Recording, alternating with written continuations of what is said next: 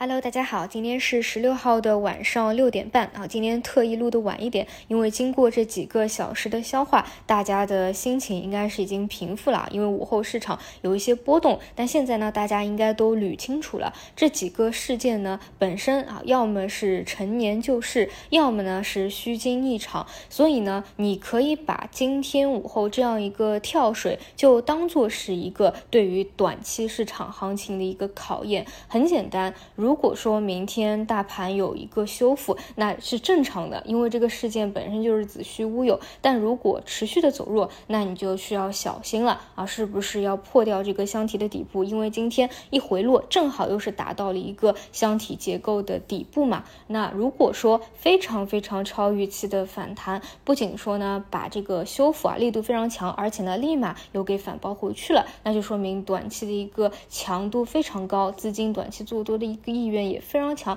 那反而呢成为了一个阶段性的小机会啊，这个呢你就把它当成一个考验来看吧。那我们具体就看啊，明天或者下周一、下周二啊，下周初的时候，给它两到三天的时间啊，看看方向上的一个选择。至于消息本身呢，大家不用过度的去在意啊，没有什么实质性的利空影响的。那么今天呢，主要是一些小票，就是前期表现非常活跃的一些热点方向，其实跌的是比较凶的，因为。本身呢，他们在一个比较良性的趋势结构当中，那么就是由于今天下午的一个突发大跳水，导致呢很多趋势结构啊相对来说会比较难看一些。那我就随便拿一个，我不拿主线板块举例了，主线板块要呃单独拎出来说，我们就拿钙钛矿来说吧。钙钛矿是除了主线以外啊，新技术方向前期领涨的一个方向。那么我们我一直在观察着啊，昨天钙钛矿的一个龙头似乎在盘中有企稳。止跌的一个迹象了，因为我会观察说它到底有没有企稳止跌，有没有开启二波的形态，还是说直接开启一个趋势调整。但是呢，今天啊，再加上大盘的一个跳水，其实是选择了继续下杀。那么这类呢，你就得稍微小心一点啊，保持持续的关注。那这一波的调整到什么时候开始止跌，什么时候可能再出现第二波？但是呢，它当然是值得你长期观察下去的。你如果不把它就是关。关注着啊，每天去关注着。那么等到第二波的时候，你又没有发现它起来了，你到时候又要气匆匆的去追涨了。对于一些有持续性的行业发展趋势在的方向，就一定是要在一波结束啊，一波调整以后还保持一个关心。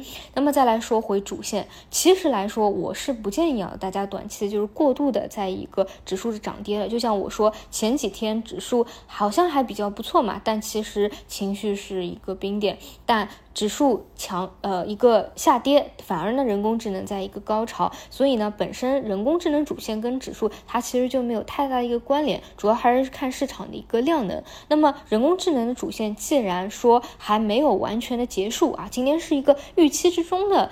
比较大的一个分歧，你不能让它天天人工智能就满屏的涨吧？昨天就是一个人工智能的高潮嘛，今天理论上就应该回调。那你一定要去关注，如果啊你认为人工智能没有走完，后面还会活跃的话，或者说呃横盘高位横盘震荡一段时间再活跃的话，那你就一定要去关注后面几天比较逆势的一些方向了。比如说啊，我就拿这个第一波起来的机构的一些核心标的，这个托尔斯举例吧，它相对来说呢，你看。今天的一个走势会比较逆势，不仅是逆大盘，还是逆一些其他在调整的人工智能。那么这里你就要需要去注意，它会不会有补跌的一个可能在？因为它逆势，它也可能补跌嘛。啊，那如果说不补跌的话，后面有没有走强？当然啊，还有现在比较正宗的那些呃中军标的，像什么浪潮信息啊，包括我一我每天讲的这个数据确权的这个中军人民网啊，这些大家这种容量的标的啊，就。不再赘述了，大家应该心里都清楚。那么这些核心，你当然需要去观察它有没有去逆势啊，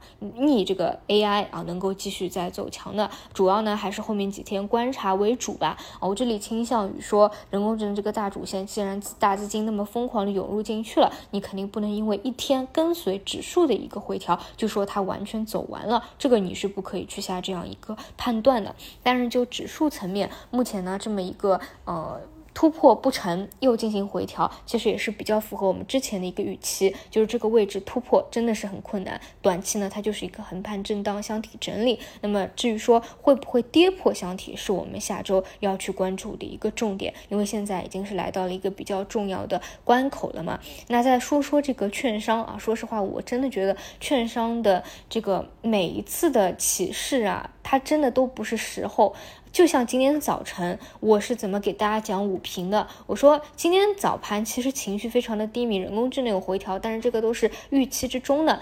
然后呢，在这个时候，北上资金啊、外资呃，或者说一些大资金吧，反正选择发动了一些 A 五零权重，对吧？像今天就是券商拉动嘛，所以指数其实上午又走高一波的，还进行了很长时间的一个高位盘整啊，午后这么一个大跳水。我就说你们就当成一个轮动动去看，因为它这个。发力的时间点确实是不太合适。你说什么时候啊？我觉得是一个比较好的时间点。后面大家也可以去判断，就是当市场的情绪很好，又在一个将要突破的关口，我们都我或者说我判断啊，这个位置能够真正突破撞开一个牛市了，本身环境就很好，万事俱备，只欠。东风，那么券商来点一把火，我觉得是好的一个走势。但是你不能说啊，每次到关键时候需要你突破的时候你不突破，你是形成一个冲高回落或者直接走低，明显是一个泄气的走势，或者说大盘其实是非常拉垮的，情绪非常是低迷的，你靠券商哎来去拉一拉指数，那显然不是真正的一个发动的攻势。